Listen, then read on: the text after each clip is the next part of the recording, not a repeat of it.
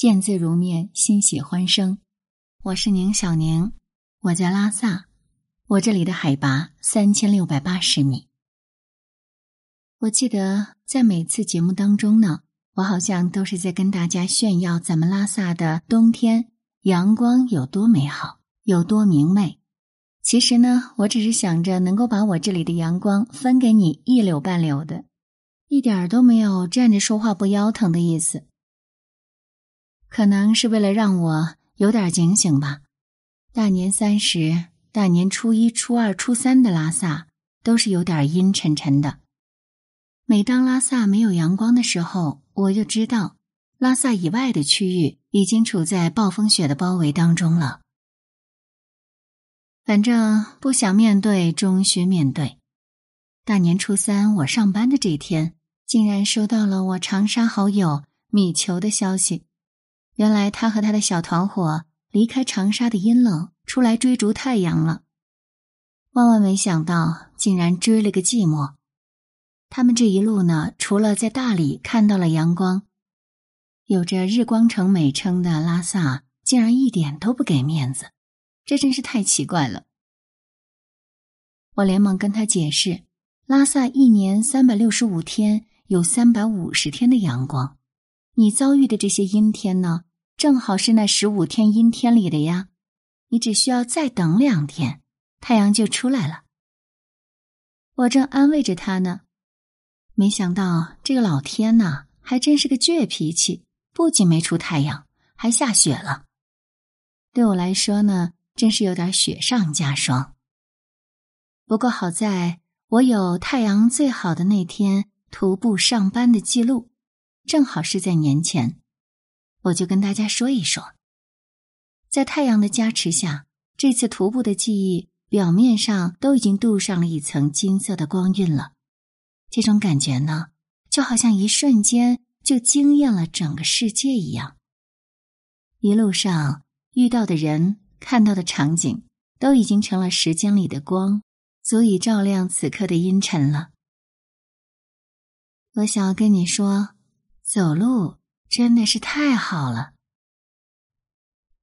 那天在路上，我看到一位藏族女子迎面走来，她穿着节日盛装，我当时就想主动跟她搭话，没料到是她叫住了我，正好要跟我问路。我开心的告诉他该怎么走，然后呢，就跟他聊起了天儿。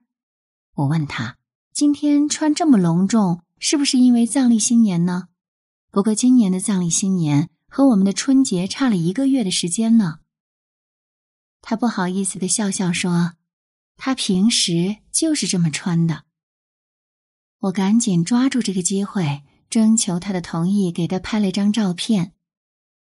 你们看。她是不是很美？我一次又一次的反复的看着这张照片，真的好羡慕他们过节的时候呢，可以穿美美的民族服装。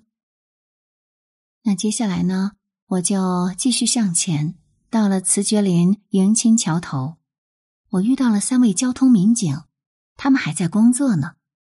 迎亲桥刚刚经历了封闭施工，整个桥面整洁一新。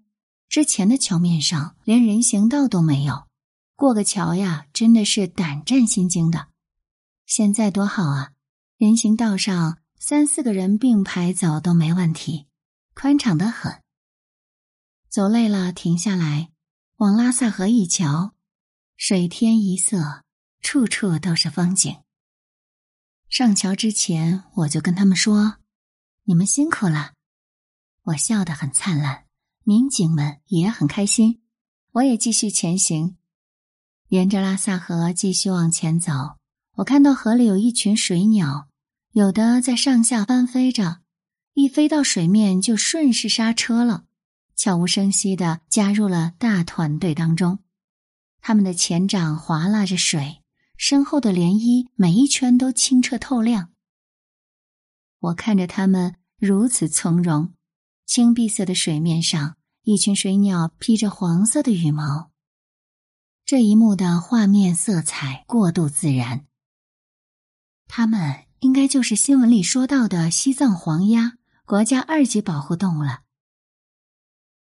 黄鸭的学名呢叫赤麻鸭，比普通家鸭个头要稍微大一点儿。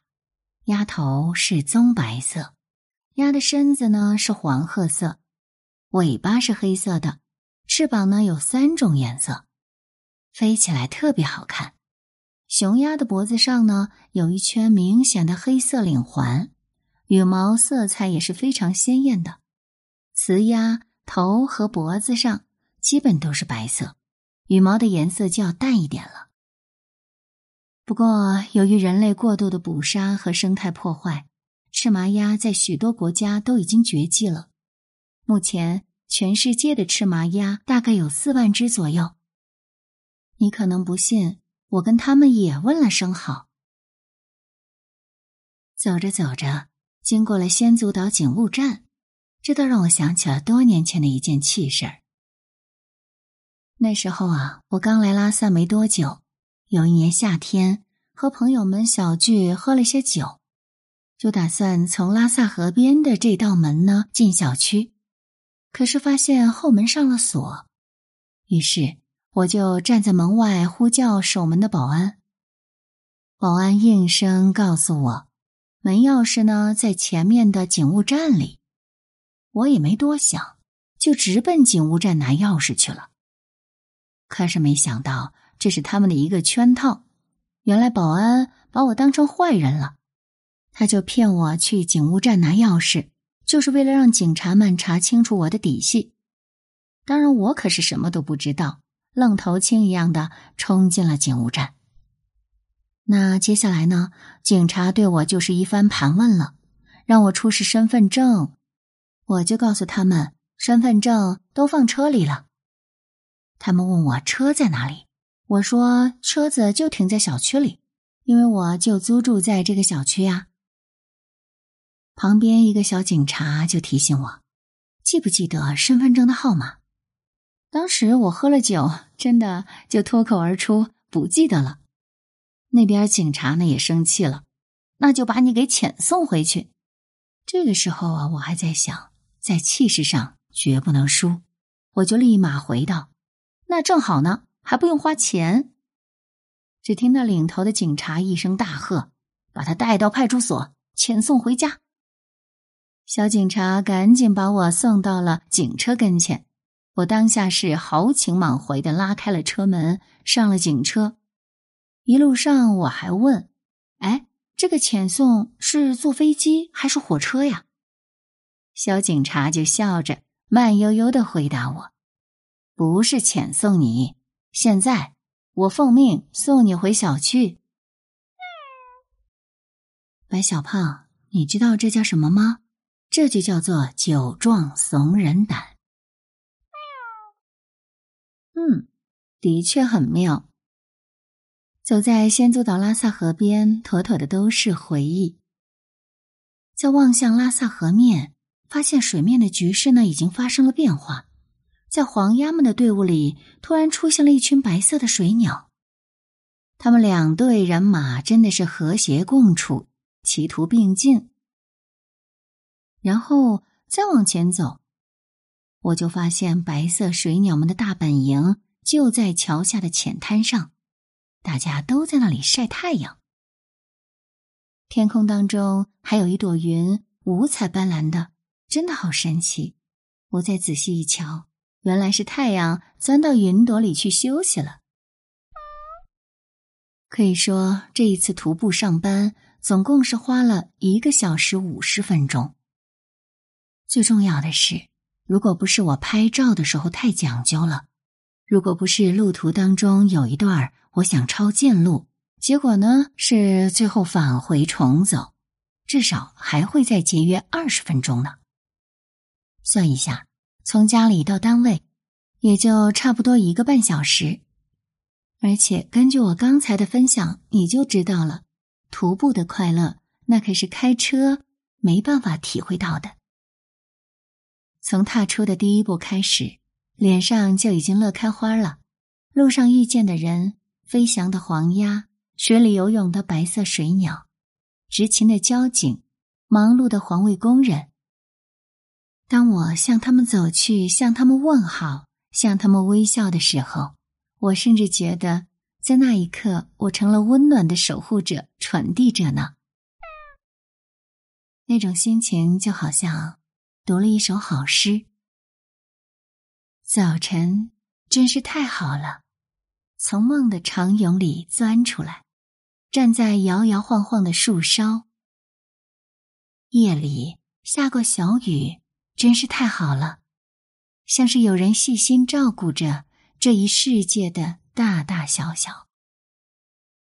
梨树的小绿果儿，真是太好了，让人觉得花落了，原是一件应该的事。想起一个人，真是太好了，很多年我都在想，他为什么。